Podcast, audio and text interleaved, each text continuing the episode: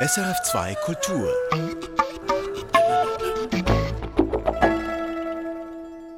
Musik für einen Gast am Mikrofon Röbi Koller. Ich begrüße die Cellistin Solga Betta, eine der bekanntesten und erfolgreichsten Cellistinnen der Welt. Sie spielt auf den größten Bühnen, kennt viele Solistinnen und Solisten sowie Orchester und Dirigenten persönlich.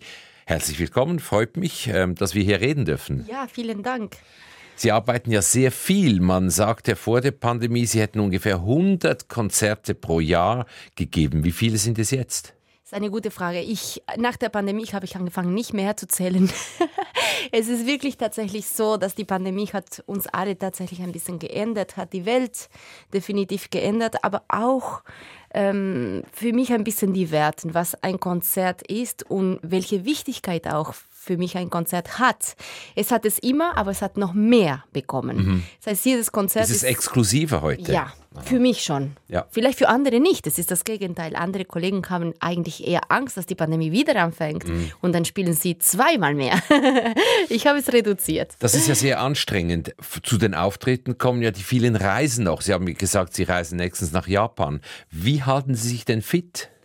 Ähm, ich denke tatsächlich, es ist nicht eine Frage nur von weniger Spielen. So, äh, für mich, es geht um eine künstlerische Auswahl.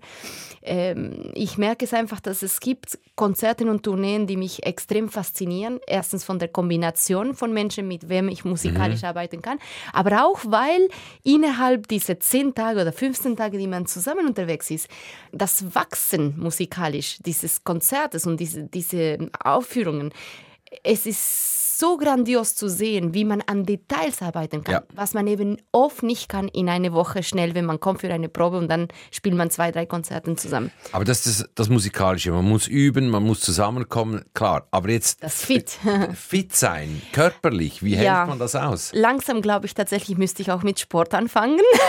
ich hätte schon vor etwa zehn Jahren anfangen müssen, aber ähm, es war schon so. In den jungen Jahren hatte ich ein bisschen mehr ähm, eine Balance gefunden, ich hatte viel mehr Zeit für mich. Also wenn man 20, 25 Jahre alt ist, hatte ich schon mit zwölf von meinem Lehrer hier gehört, Ivan Monighetti, der mir sagte, profitiere es jetzt, dass du viel Zeit hast, deine Zeit organisieren zu lernen. Ja.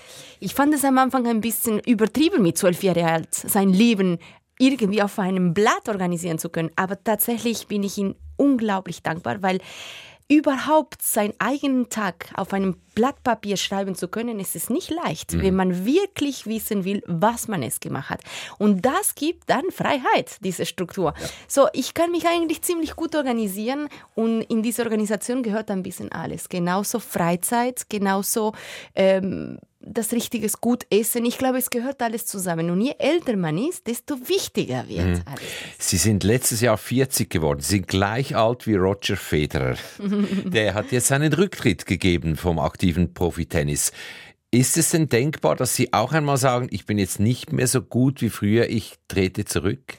Also das ist das Glück, was wir Musiker haben, Gott sei Dank, im Vergleich zu Sportler, dass ähm, normalerweise, wenn unseren Kopf und unserem Feingefühl noch gut Feinmotorik, Feinmotorik genau, mhm. gut funktioniert, können wir noch wahrscheinlich eine 20-jährige längere Karriere als ein so Top-Sportler haben. Aber es stimmt schon, ich glaube tatsächlich, dass mit dem Alter, das verliert sich definitiv, aber auch mit dem Üben. Ich glaube, wenn man es nicht mehr übt, diese Feinmotorik wird nicht nur mit dem Alter halt ein bisschen weniger sensibel, aber auch wenn man es nicht mehr daran arbeitet, oder? Mhm. Es ist sehr, sehr wichtig, deswegen immer noch heutzutage auch wenn man noch mit 40 eigentlich in diese Karriere, in eine musikalische Karriere nochmal jung ist, es ist trotzdem wichtig, regulär, also regelmäßig zu üben. Wie viel üben Sie pro Tag? Es ist nicht eine Frage von Zeit, von Länge. Es ja. ist eine Frage von der Regelmäßigkeit. Aber immer, jeden Tag. Ja, praktisch. Praktisch jeden Tag. Es ist besser, manchmal, wenn man auch wenig Zeit hat, auch nur eine Stunde zu üben. Es ist die wichtig, also die wichtigsten Punkte sind, wie man übt. Mhm. Und lieber eine Stunde gut geübt, als irgendwie fünf schlecht geübt. Was kostet sie denn am meisten Kraft? Sind es die Übungen, also zum Beispiel um die linke Hand, die in die Seiten greift, fit zu halten? Ist es das Auswendiglernen von Sachen? Sind es die vielen Reisen? Ähm, mittlerweile ist es eher die Reisen, die, die anstrengendste, den anstrengendsten Punkt wahrscheinlich in, in den ganzen Üben. Ich habe immer genossen zu üben, ganz ehrlich. So, Sie haben immer so, gerne geübt? Ja, so komisch kind? wie es klingt. Ah, als Kind vielleicht nicht mit zwei Jahre alt, aber doch mit vier. ähm, es hat irgendwie mich Spaß gemacht, das Instrument, ja. überhaupt Musik. Ich wollte irgendwie etwas mit Aufführungen Theater, was Bühne äh, mhm. zusammengebunden hat äh, mit meiner Person. Es hat mich einfach Spaß gemacht. Und insofern, das, das Üben war sozusagen die Möglichkeit für mich auf der Bühne einfach das Beste von, von mir selbst zu bringen. Mhm. Und das hat mich irgendwie aufgeregt. Also das hat mich wirklich irgendwie Kraft gegeben. Sie sind bekannt dafür, dass Sie mit Kolleginnen und Kollegen gemeinsam auftreten, zum Beispiel mit dem australischen Pianisten Christian Beseudenhaut, der hat ja südafrikanische Wurzeln. Ihr erster Musikwunsch ist ein Ausschnitt aus dem Klavierkonzert Nummer 3 von Ludwig van Beethoven. Worauf sollen wir jetzt achten, wenn wir das hören? Was, wie der Christian Beseudenhaut jetzt spielt? Was würden Sie, wie würden Sie das beschreiben? Also Christian ist ein, ein Pianisten, ein Fortepianisten eigentlich. Das Fortepiano, es ist ein Instrument, der tatsächlich viel, viel weicheren ähm, Tasten hat ah, als ein, okay. also das Instrument in sich ist schon viel kleiner. Mhm. Ähm, manchmal hat es mehr Tasten, manchmal weniger, je nach Repertoire. Und gerade auf diesem Punkt haben wir dieses Jahr in Luzern beim Luzern Festival mit Christian Beseidenhaut mhm. ein sehr schönes und experimentelles Konzert gegeben wir hatten drei sozusagen Klaviere auf der Bühne. Davon ein Fortepiano, ein ganz, ganz kleines Klavier, mit welches wir Beethoven-Sonate auf 430 gespielt haben. Das ist die Stimmung. Es war ein bisschen tiefer als 440, was man heute, ja. heutzutage in den Bühnen hört. Das ist immer 440, 442, so wie die Orchestern auch stimmen. Und 430 ist natürlich das Instrument ein bisschen weicher und ein bisschen breiter auch, ne? Mhm. generöser. Also ist das auch der Klang, den wir jetzt hören werden? So ein bisschen breiter, ein bisschen genau. generöser, haben Sie gesagt, großzügiger.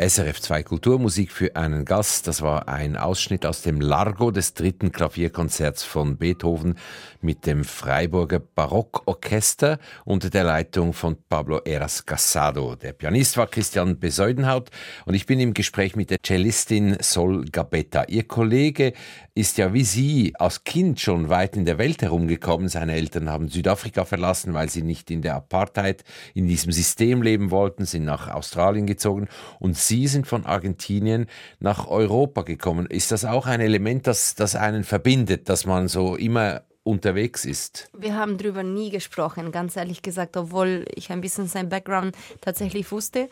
Ähm, ich glaube, was faszinierend ist einfach, wenn man auf einer Bühne ist, dann ich persönlich denke ich nicht, wovon ein Musiker kommt oder ob er aus diesem Land kommt, spielt er besser diese mhm. Musik. Ich glaube nicht daran. Ich glaube, man hat tatsächlich schon Einflüsse, äh, wo man manchmal nicht mal bewusst ist, definitiv, die einer vielleicht näher zu einem äh, Komponist oder eine Art von Musik ähm, zu spielen bringt. Aber nicht unbedingt deswegen spielt dieser Musiker besser ähm, die Musik seines Landes.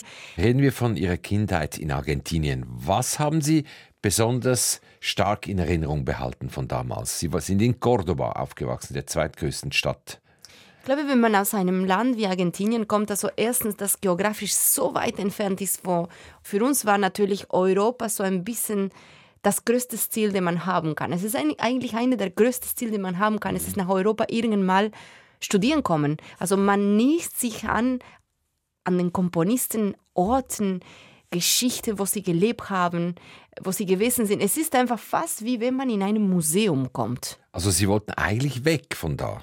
Kann man es so sagen? Ja, man lebt mit dieser Grundidee ja. als Musiker. Aha. Irgendwann muss man aus dem Land weg. Obwohl, ich muss sagen, was faszinierend ist, genau gerade in solchen Orten auch, wo man so weit weg von allem ist, dass die Leute eine Kraft entwickeln, von was sie bekommen wollen oder was sie mhm. erreichen wollen, was man vielleicht manchmal hier zu früh aufgibt. Das war eine Motivation für Sie auch, noch mehr zu üben und noch besser zu werden. Ja, und nicht nur das, sondern Distanzen zu reisen, das ist ja. selbstverständlich, 10, 12 Stunden zu reisen. Ich habe gelesen, Sie hatten einen Lehrer in Buenos Aires, Sie sind zweimal oder alle zwei Wochen 800 Kilometer gereist, tatsächlich. Das, das ist aber wie nichts, wie wenn man eine Stunde halt... Aber mit, mit acht Jahren, stimmt das? Das stimmt. Also ins Flugzeug gestiegen ja, alleine? Flugzeug, wir hatten überhaupt kein Geld. Mein Vater ist die ganze Nacht gefahren Was, und ich mit bin Ihnen? hinterher mit, mit mir. Unglaublich. Damit ich am Morgen einfach eine Cellostunde habe. Das ist wirklich unglaublich. Acht und das ist halb Europa. Man kann sich nicht vorstellen, ja. die Distanzen sind ganz anders, aber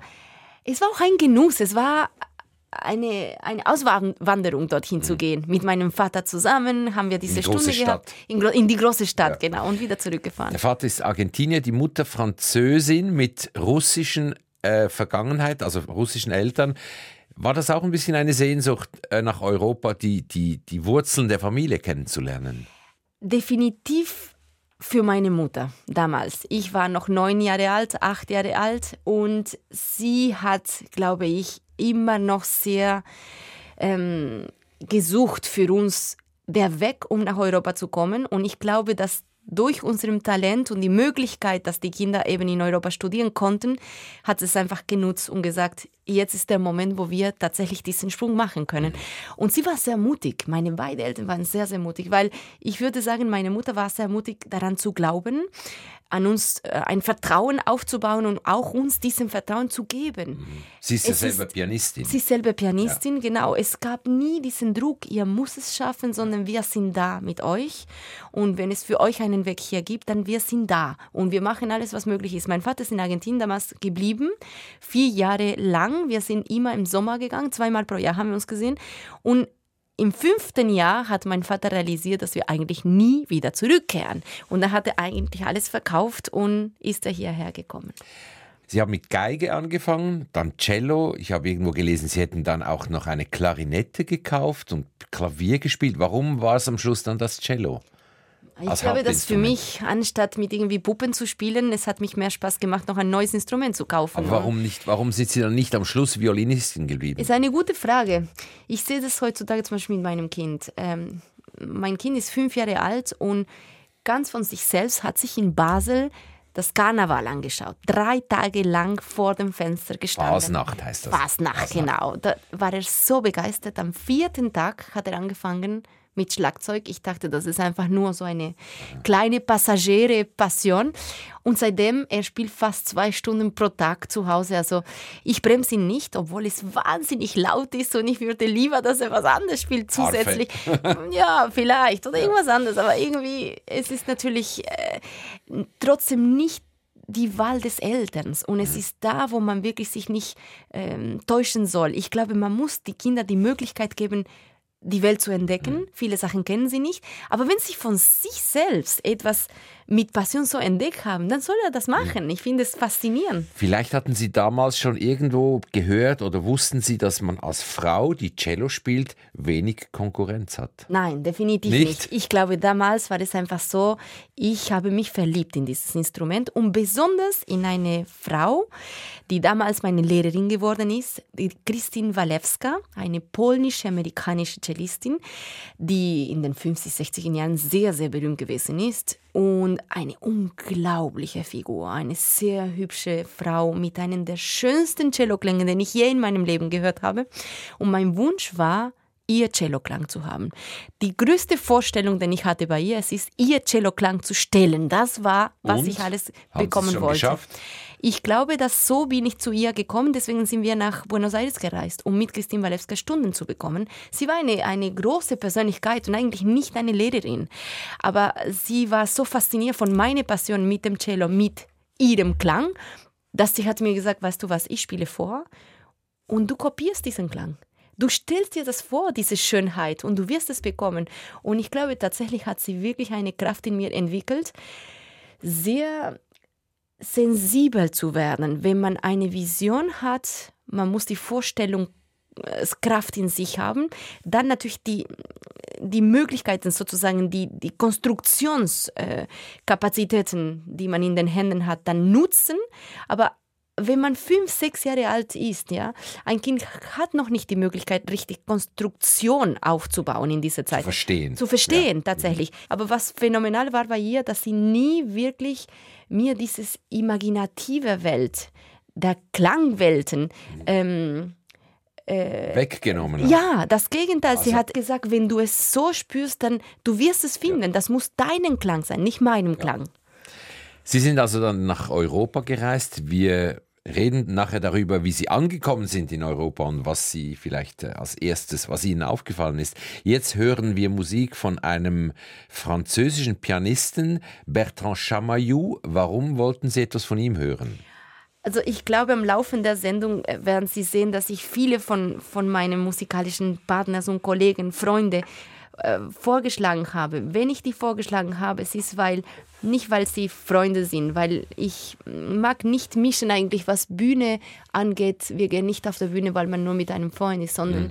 ich gehe auf der Bühne mit jemandem, mit wem ich etwas ganz Besonderes zu teilen habe und wo ich das Gefühl habe, man wächst gemeinsam, man sucht gemeinsam eigentlich ein Ziel zu erreichen. Und Bertrand, es ist genau so ein Partner, mit dem ich schon seit 20 Jahren zusammenarbeite. Er hat dieses Mission dieses Jahr ganzes Zyklus Messiaen aufgenommen. Faszinierend, es ist einfach er hat das jetzt tatsächlich Turnieren mit dem ganzen Messiaen fast zwei Stunden lang Musik gespielt. Diese Musik bringt einer zu einer ganz andere Welt, wenn man von A bis Z ein Konzert von zwei Stunden Messiaen hört. Und es ist faszinierend einfach, mit welcher Tiefe er an jeder Komponist geht und immer so ganz kompakt. Er will die ganze Kammermusik von einem eigenen Komponist machen, dieses Messiaen. Ich glaube, das ist tatsächlich ein Statement von ihm. Wir hören von Olivier Messiaen einen Ausschnitt aus dem Zyklus 20 Regards sur l'Enfant Jésus. Das ist eine Art äh, Meditation zur Geburt Jesu Christi.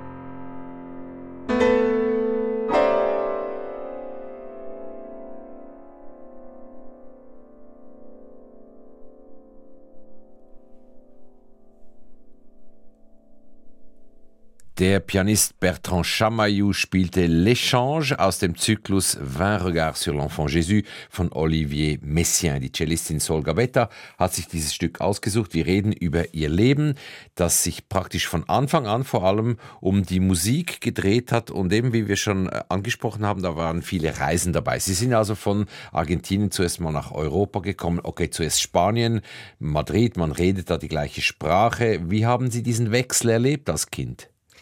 Ich wollte unbedingt nach Europa zu Ivan Monighetti kommen. Er war in Madrid, dann war es Madrid einfach der Ort, wo ich sein musste.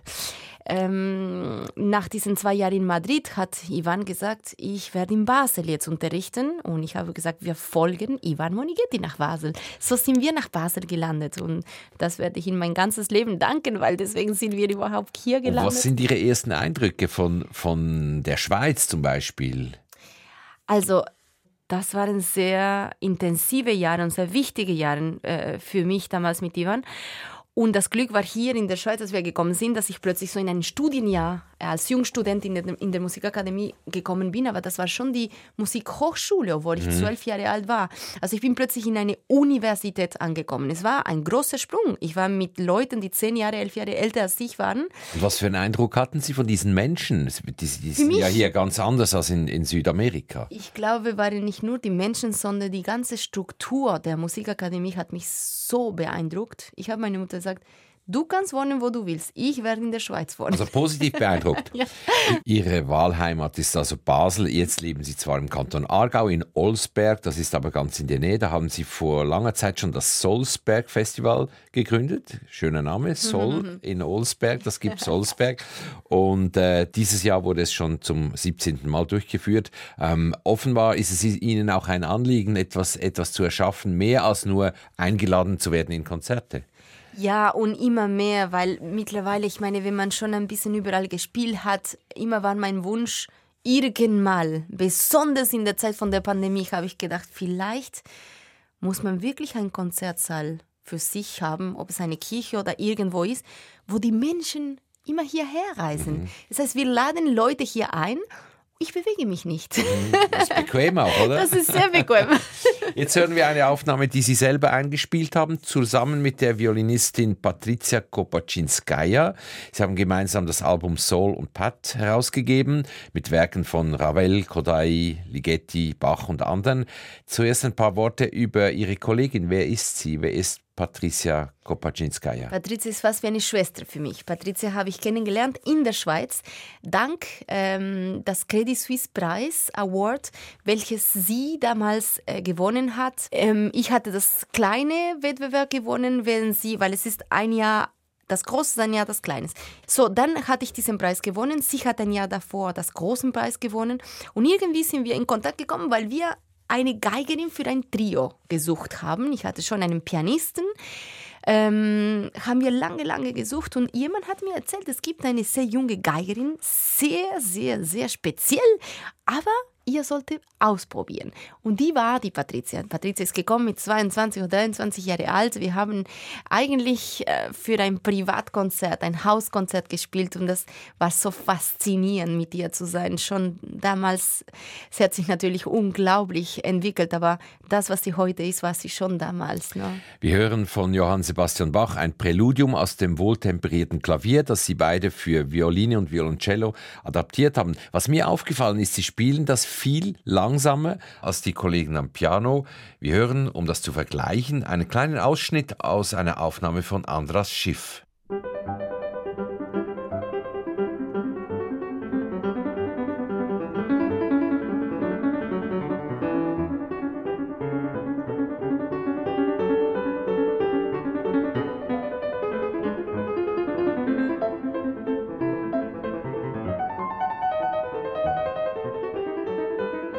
Bach als virtuose Fingerübung, so klingt Andras Schiff und Glenn Gould hat das Stück, glaube ich, noch schneller gespielt. Und jetzt kommen Sie und Sie spielen das Präludium mit Cello und Violine viel langsamer. Darf man denn das? Hat denn Bach keine Vorgaben gemacht bezüglich Tempo?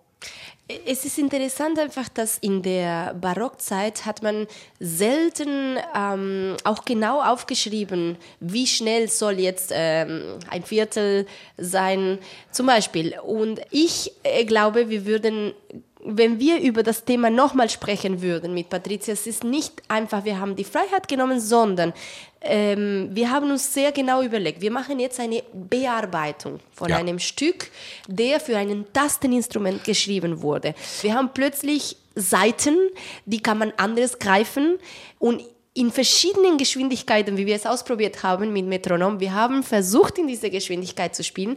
Das wurde sehr technisch. Es hat überhaupt nicht funktioniert. Die Seiten haben gar nicht Zeit gehabt, Resonanz zu bekommen. Ja. Und aus dem sozusagen Versuch und Suche nach dem richtigen Tempo haben wir dieses Tempo einfach ausgefunden.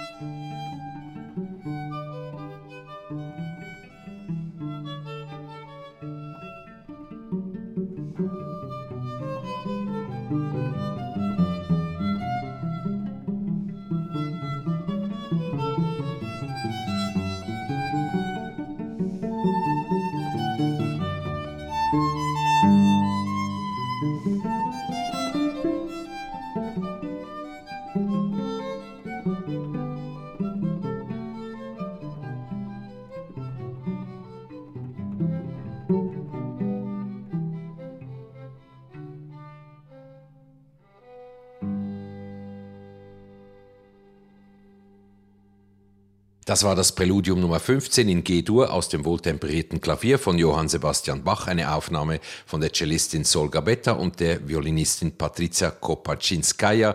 SRF 2 Kultur, Musik für einen Gast. Wir hatten ein kleines technisches Problem, darum haben wir das Gespräch unterbrochen. Wir sind jetzt an einem neuen Ort mit neuen Mikrofonen und Sol Gabetta ein bisschen, hat ein bisschen eine belegte Stimme, aber es geht, oder? So, es ist eine kleine Erkältung. Zum Glück bin ich keine Sängerin. Genau, das soll uns nicht weiter beschäftigen. Sie sind sind bekannt dafür, dass sie den Klassikbetrieb immer wieder hinterfragen.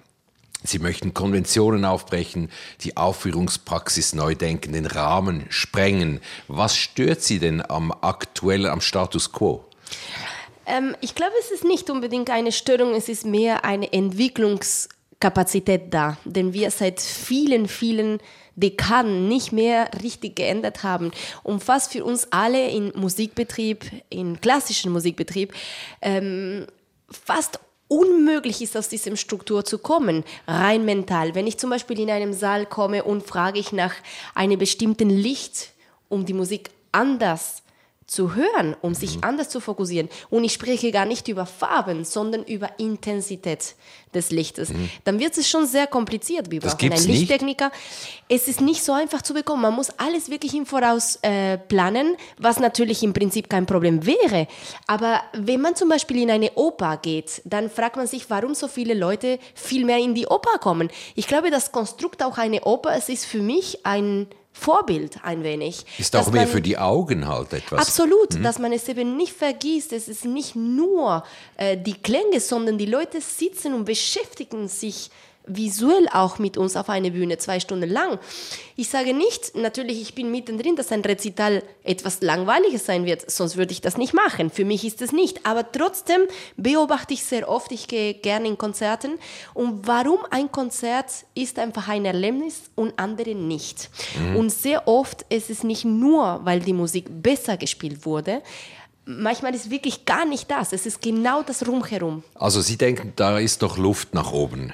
Verbesserungspotenzial. Definitiv und gar nicht so kompliziert mhm. eigentlich. Man muss es nur mutig sein mhm. und riskieren. Das Festival Presenza in Lugano, bei dem Sie eine Carte Blanche für die Programmierung und Gestaltung haben, das ist so eine Plattform. Können Sie da jetzt auch beispielsweise eben mit Licht und, und solchen Sachen arbeiten. Das ist genau der Sinn, äh, warum überhaupt äh, ich das zusammen äh, mit dem Orchester und Balthasar Sully das akzeptiert habe zu machen, denn die Idee war wirklich ein ganz neues Konzept aufzubauen. Äh, eine Sache ist das Licht, eine andere Sache ist grundsätzlich, was ist die Rolle einer Solistin mhm. in ein symphonisches Konzert. Bis heutzutage, der Solist kommt 20 Minuten, spielt Ende der ersten Hälfte, dann kommt die Pause und das hat sich 50 Jahre lang nicht geändert. Vorher gibt es eine Ouvertüre und danach gibt es eine Symphonie. Wenn ich heutzutage gehe und schlage vor, zum Beispiel zwei Konzerte zu spielen, das heißt im Grunde genommen für die gleiche Gage, die jemand zahlen würden, äh, würde, dann sage ich denen, ich spiele doppelt so viel. Ja. Sie sind gar nicht so begeistert, weil die Struktur einfach verändern will. Mhm. Und das ist genau so eine Plattform, wo ich im Grunde genommen das ganze Konzept der Interpretin, Solistin in der Rolle des symphonisches Konzert enden wollte. Das heißt, ich war zum Beispiel dieses Jahr in Präsenza in eine ganz andere Rolle.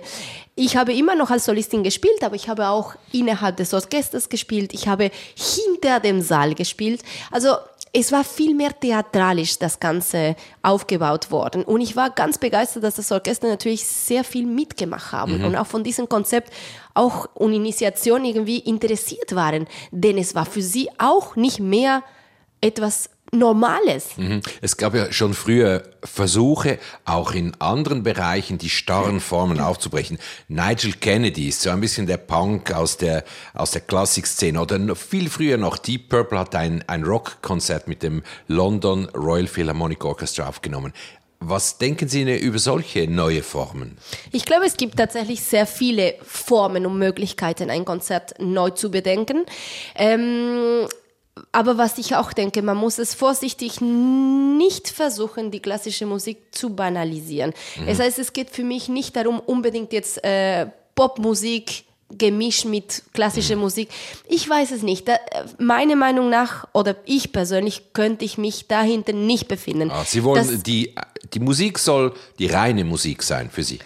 Absolut. Ja. Ich glaube, man muss nicht die klassische Musik in sich stören. Die Musik mhm. kann die gleiche bleiben, aber man muss das Visuelle auch nicht vergessen. Und überhaupt, dass jeder Schritt auf eine Bühne zählt. Ja. Für die Musik und für die Augen. Und dieses Konzept ist interessant für mich neu zu bedenken. Ich versuche nicht jetzt eine andere Art von Publikum in den Sälen ja. zu bekommen. Man fragt sich oft, warum das Publikum ist älter und nicht jünger. In meinen Konzerten ganz persönlich stimmt das nicht. Ich habe auch sehr viel junges Publikum.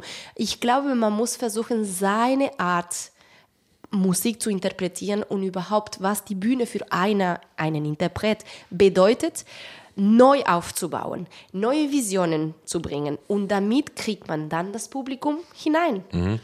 Zurück zu Ihrer Playlist, Solga Betta. Jetzt ist Robert Schumann an der Reihe aus dem Piano-Trio Nummer 3 in G-Moll. Hören wir den dritten Satz. Wir hören die Solistin Isabel Faust, auch eine Kollegin, eine Bekannte oder Freundin von Ihnen? Äh, Isabel ist definitiv eine Kollegin, aber auch jemand, der ich seit vielen Jahren äh, verfolge, beobachte und mit sehr interessanten Künstlern zusammenarbeitet. Es war jemand, mit dem ich sehr ähm, lange Zeit äh, hätte ich ja irgendwie geträumt, mit dir doch äh, interessante Projekte aufzubauen. Und endlich mal, weil Covid hat uns sehr gebremst, konnten wir ähm, die letzten zwei Jahre einige Projekte zusammen machen im Trio äh, mit dem Triple Beethoven Konzert und hoffe ich auch sehr, dass vielleicht auch für Präsenz nächstes Jahr gewinnen zu können.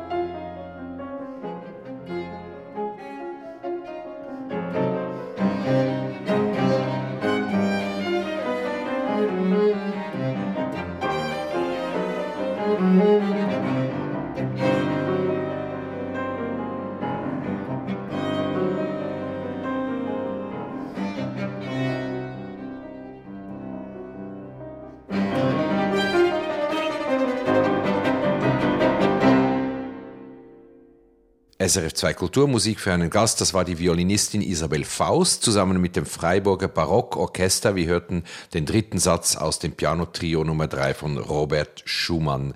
Die Cellistin Solga Betta ist immer noch bei mir und wir reden über ihre Arbeit und Sie haben sehr viel Arbeit, das haben wir am Anfang des Gesprächs ähm, diskutiert. Die Liste wäre ja noch länger. Seit zwölf Jahren moderieren Sie die Klassiksendung Klick-Klack des bayerischen Fernsehens. Sie sind auch eine Fernsehmoderatorin. Ja, ich würde mich nicht so benennen, aber auf jeden Fall effektiv, das bin ich auch. Ähm, faszinierend ist beim Klick-Klack, dass es wirklich einen Respekt gibt für mich, was ähm, was Kunst in meinen Augen äh, bedeutet. Und die Künstler, mit wem wir arbeiten und auch interviewen, sind sehr unterschiedlich. Also ob es jetzt Maler sind oder Tänzer, wir gehen in eine sehr breite Art von Kunst. Und irgendwie, das ist so faszinierend in diese kleine Sendung, weil es ist eigentlich eine kurze Sendung, mhm. die aber künstlerisch ist, eigentlich sehr viel Erfolg hat weil es gerade eben eine gemischte Art von Kunst ist. Und heute gehen Sie längst nicht mehr in den Cellounterricht, heute kommen die Studenten und Studentinnen zu Ihnen. Was ist denn das Wichtigste, was Sie ihnen mitgeben? Was ich auf jeden Fall zu einem Schüler dann geben will, es ist, dass ein Schüler äh, denkt daran, heute visionär zu sein, einen eigenen Weg zu finden musikalisch, nicht eine Reproduktion von jemandem zu sein, den man sehr begeistert davon ist, wie seine Aufnahmen gewesen sind. Es ist immer gut, Quellen zu hören. Es ist immer sehr interessant sogar, das zu hören und zu wissen, dass es die gibt. Früher hat man ja den, den chinesischen Künstlern gesagt, die sind technisch perfekt wie Maschinen, hat sich aber geändert. Die haben einfach gut kopiert. Das mhm. reicht nicht. Ich glaube, es gibt Studentinnen und Studenten. Es gibt Studenten, die haben eine Leichtigkeit zu kopieren und innerhalb von einer Stunde wissen sie gar nicht mehr, was sie kopiert haben. Mhm. Es heißt, sie sind wieder mit sich selbst mhm. und doch ohne eine Entwicklung. Aber es gibt Studenten, die vielleicht am Anfang an doch nicht diese Kapazität zu kopieren haben. Das ist eigentlich fast noch besser, denn sie selber viel mehr suchen müssen. Mhm. Also interessant, es ist eine, eine komplexe vielleicht Suche aufzubauen, die nicht nur um Konzerte anhören geht oder CDs, sondern auch in die Suche zum Beispiel, auch in Bibliotheken. Heutzutage hat man so viele Quellen, an welches man sich anhängen kann und seinen eigenen Weg finden. Wenn ein Student kommt und sagt mir, schau mal, ich komponiere selber, ich würde gerne klassische Musik machen, aber doch nicht nur. Mhm. Ich bin mehr denn begeistert. Ah, super. Angenommen, jemand spielt sein Instrument perfekt, technisch brillant, aber es fehlt ihm die Leidenschaft. Sie haben am Anfang gesagt, auch Ihr Sohn hat eine Leidenschaft fürs Schlagzeug. Ähm, kann man denn Leidenschaft lernen? Kann man vielleicht die Leidenschaft wecken? aber lernen glaube ich nicht. Und ich glaube, dass eigentlich ohne Leidenschaft gibt's eigentlich überhaupt nicht. Zuerst muss eine Passion da sein für mhm. etwas. Aber muss man auch wirklich sagen, dass es nicht die meisten Leute, die das Glück haben, seine Leidenschaft zu treffen. Mhm. Äh, die muss man finden oder die muss uns finden. So, ich, ich glaube einfach in der Rolle eines Elterns zu sein. Es ist eine für mich eine der schwierigsten Rollen, die ich je in meinem Leben geha gehabt habe. Denn die Verantwortung ist natürlich groß. Man will denen so viel anbieten wie möglich und kann man doch nicht für sie entscheiden. Und das ist aber auch gut. Man soll auch nicht für sie entscheiden. Denn ich glaube, wenn die Passion einfach deines Kindes mhm. oder umgekehrt sich gefunden haben, zum Beispiel bei meinem Kind, ich weiß, er, er wird einfach damit glücklich sein, mhm. wenn er selber seine Passion hat. So, ich glaube, seine Passion zu erleben ist das Schönste, was man überhaupt haben kann. Aber ich kann mir fast nicht vorstellen, dass Sie überhaupt Zeit haben für Ihren Sohn, weil Sie haben so viel Arbeit, dass Sie noch Zeit für eine Familie haben. Wie geht denn das überhaupt? Und doch viel Zeit habe ich für ihn, denn ich glaube, alles ist eine Frage von Struktur und von Wichtigkeit. Was ist einer wichtig? Auch in welche Zeit meines Lebens ich mein Kind bekommen mhm. habe. Ich glaube, wenn man sehr jung ist in so einer Karriere, ist natürlich definitiv auch schwierig, weil man muss einen Stopp machen. Man merkt, dass ein Kind braucht natürlich sehr viel von den Eltern. Und die Frage ist, inwiefern es ist einer wichtig, diese Zeit an einem Kind zu mhm. widmen oder nicht. Aber wenn man es auch ganz widmen, es ist auch nicht gut. Das heißt, es ist immer eine Frage eine der Balance. Balance. Genau, Sie haben gesagt, äh, die Organisation des Lebens ist sehr wichtig. Mhm. Und Ihr Partner ist ja Geigenbauer, der kümmert sich um Ihre Instrumente. Mhm. Das ist sehr gut organisiert. Da gratuliere ich. Das ich haben Sie gut gemacht. so überlegt und es wurde auch nicht so ausgesucht, aber tatsächlich, es ist ein Glück, einen Doktor des Instrumentes zu Hause zu haben. Jetzt sind wir schon fast am Ende der Sendung. Einen Musikwunsch haben Sie noch offen. Auf der Liste steht noch die Symphonie Nummer 2 von Jean Sibelius. Wir beenden dann damit diese Sendung. Wichtig war Ihnen das Orchester und der Dirigent Klaus Mäckle und die Oslo Philharmonik. Warum? Denn ich glaube, heute Klaus Mäckle ist eine wahrscheinlich, wahrscheinlich der gefragste jungen Dirigenten. Er ist sehr jung, oder? Überhaupt. Er ist 26 Jahre alt und schon ähm, Chefdirigent vom Orchestre de Paris, Chefdirigent ähm, oder fast Chefdirigent vom Konzertgebauorchester. Ähm, und in Oslo eben auch. Also drei Orchester mit 26 Jahre alt es ist schon sehr beeindruckend. Aber das ist nicht der Punkt, warum ich ihn ausgewählt habe, sondern weil ich habe ihn kennengelernt, als er noch nicht alle diese Positionen hatte. Er war vielleicht gerade 20 oder 21 Jahre alt und wir hatten Shostakovich als Konzert gespielt und nach der Probe habe ich einfach meine Agentur angerufen und gesagt, ich weiß nicht, wer dieser junge Dirigent ist, aber er ist einfach absolut unglaublich und wenn er mich braucht als Cellistin, bin ich da.